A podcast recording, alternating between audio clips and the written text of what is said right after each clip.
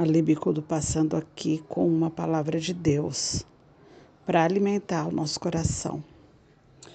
E a palavra hoje vai falar sobre algo que dificilmente gostamos de admitir que somos teimosos. Somos teimosos porque queremos as coisas do nosso jeito, ou queremos no nosso tempo, ou queremos da nossa na nossa força, não queremos esperar o tempo de Deus acontecer.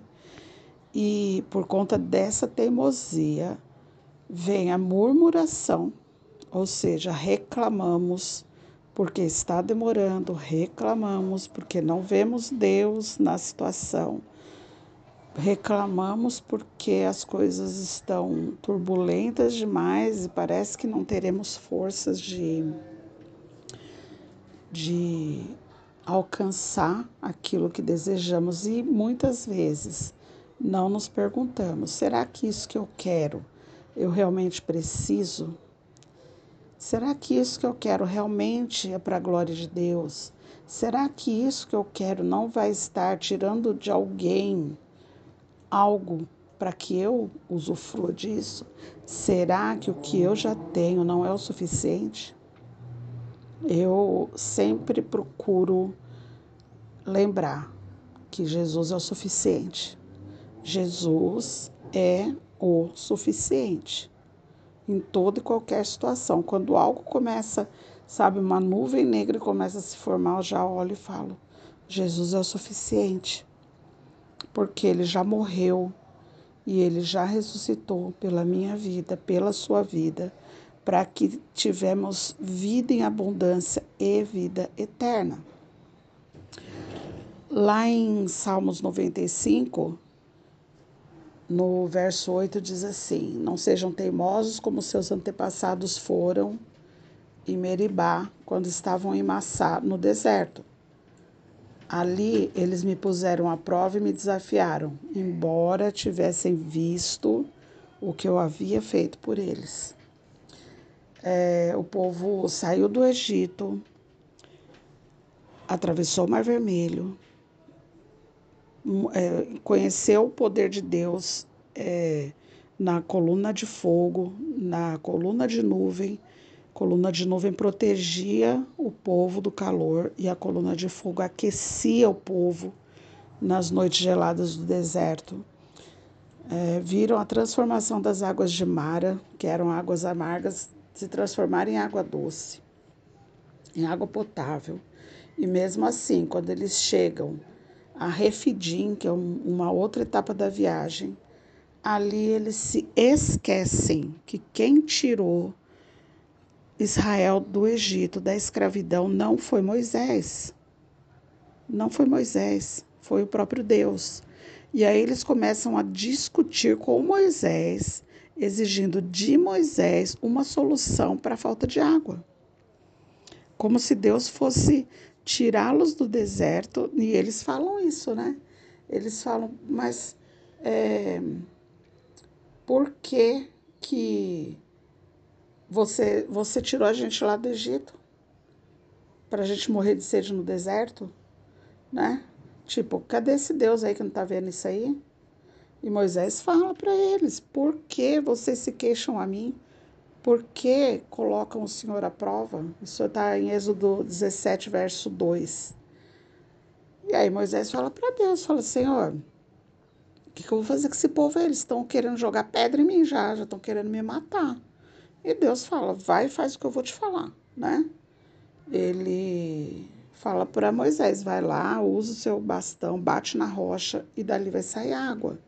Ou seja, Deus, com essa atitude, ele provou para o povo que ele era Deus, que era ele quem estava no controle e que Moisés era o líder que ele tinha escolhido. O povo chega a dizer, gente, sabe? É, o Senhor está ou não entre nós?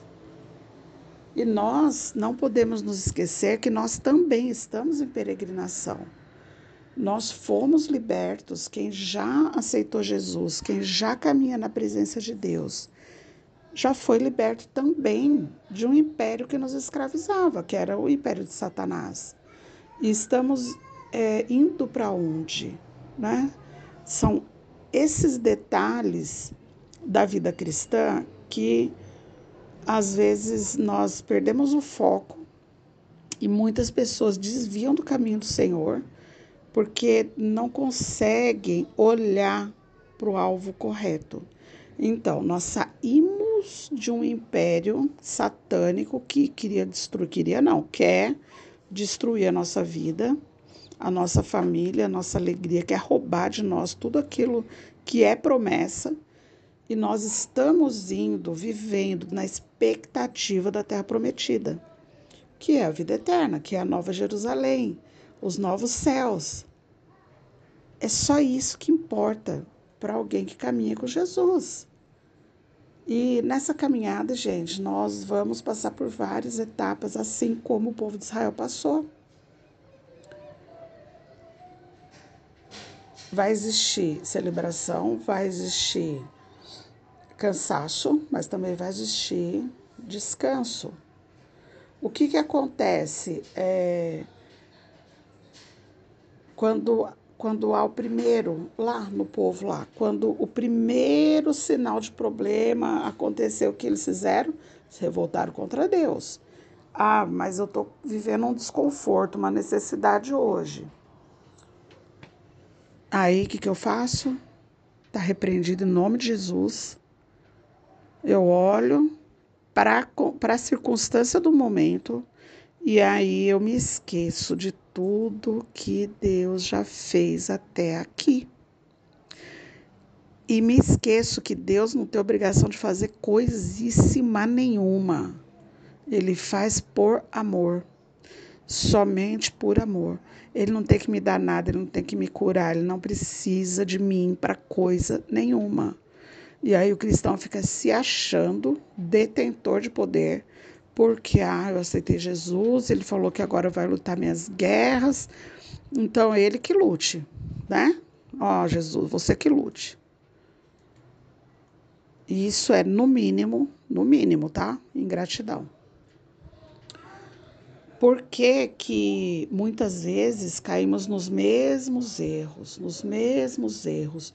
Porque ao sinal de um probleminha de nada, nós esquecemos tudo que Deus fez, somos imediatistas. É, Deus tem que estar sempre pronto, com a bandeja na mão, garçom self-service para atender a nossa, o nosso capricho. Ou seja, nesse caso, não temos confiança em Deus, temos confiança na situação. Então, assim, se eu estou numa situação de conforto, de estabilidade, se eu estou tendo dinheiro para fazer né, o necessário e mais um pouco.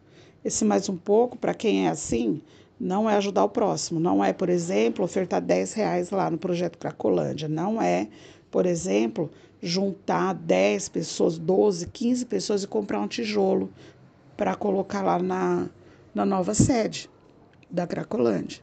É, quem age dessa maneira quem se esquece os benefícios de Deus, tudo que ele tem é para ele. Tudo que ele tem é para ele. Ele até dá um dízimo, dá uma oferta na igreja, mas é incapaz de ajudar alguém. Ah, não vou ficar dando meu dinheiro para os outros, não. Dinheiro nem seu é. Né? Vamos combinar? É tudo de Deus. Ele nos dá para que possamos abençoar outros. Mas, enfim, esse é o perfil de uma pessoa que reclama de todas as coisas. O verdadeiro descanso nosso, gente, é o repouso em Deus, é a confiança em Deus. É, é saber que toda aprovação vai aprimorar o meu caráter. Bom, o que, que aconteceu com esse povo, né? Aqui, esse Salmo 95 continua. Verso 10: Durante 40 anos aquele povo me irritou. Isso é, isso é Deus falando. Então eu disse: Que gente de coração perverso. Eles não querem obedecer aos meus mandamentos. Nós somos assim, viu? Eu já fiz teimosia com o Espírito Santo de falar: não, Eu, eu quero confirmação disso aí. Uma outra hora eu conto. Tem duas situações muito claras disso que o Espírito Santo veio falar, ah, você não vai fazer não? Então peraí que eu mesmo vou fazer, você só vai, eu só vou usar teu corpo.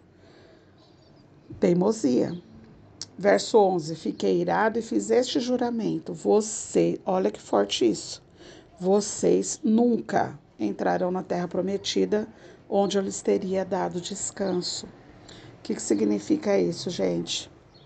A nossa teimosia, a nossa murmuração, a nossa reclamação, a nossa ingratidão, a nossa postura errada diante dos problemas gera atraso, atraso nas bênçãos de Deus pode gerar até retirada dessa bênção. Deus ele não, não nega a si mesmo.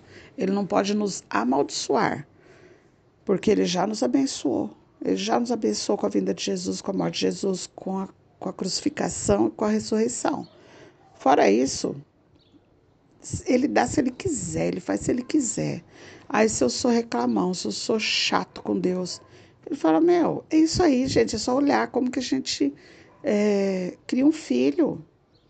Tem que ser no modelo de Deus. Eu não quero ter filhos mimados, então eu não vou ficar aturando criança mimimi na minha cabeça. Sabe? Eu falo para Alice, eu falo, você quer isso? Ela repete mil, mil, mil milhões de vezes a mesma coisa. E eu falo para ela, se você falar mais uma vez, eu não vou fazer. E eu não faço mesmo, não faço. Eu prefiro ver ela chorar do que ela ser, crescer com caráter pedinte, sabe? Uma coisa assim, igual que fica para Deus. O senhor esqueceu de mim. Olha, lembra aquela benção? Olha aquela casa, sabe? O senhor não mostrou? Ah, então, ó, tô a pé ainda. Olha só, eu ainda não achei, não quero. Não é esse, esse homem que eu quero, não, é outro. Esse aí, eu acho que isso aí não é mãe de Deus, não. Ó, não, não, essa mulher tá meio bagunçadinha, quero outra e fica em teimosia com Jesus.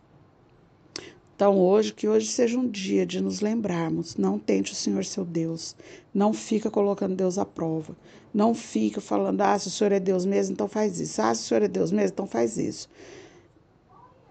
Deus, ele fala que podemos fazer prova dele, sim, mas não significa que essa prova que você está passando, Deus não esteja contigo, porque Deus permite que nós passemos por águas amargas, que nós passemos sede muitas vezes, para que quando o rio fluir, ele flua com águas vivas dentro de você.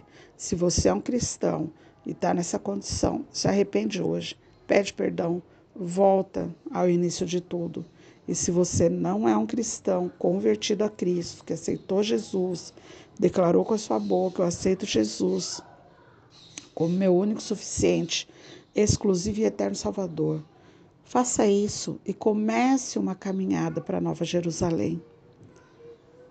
Todo aquele que crê e for batizado será salvo. Todo aquele que não crer será condenado.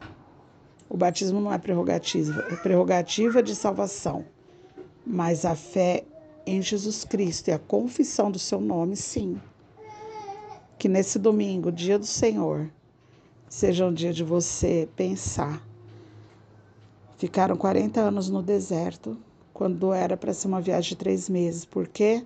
Somente para que todo o povo daquela geração morresse, porque Deus se irou e disse: ninguém dessa geração verá a terra prometida. Deus não é mau, Deus é justo.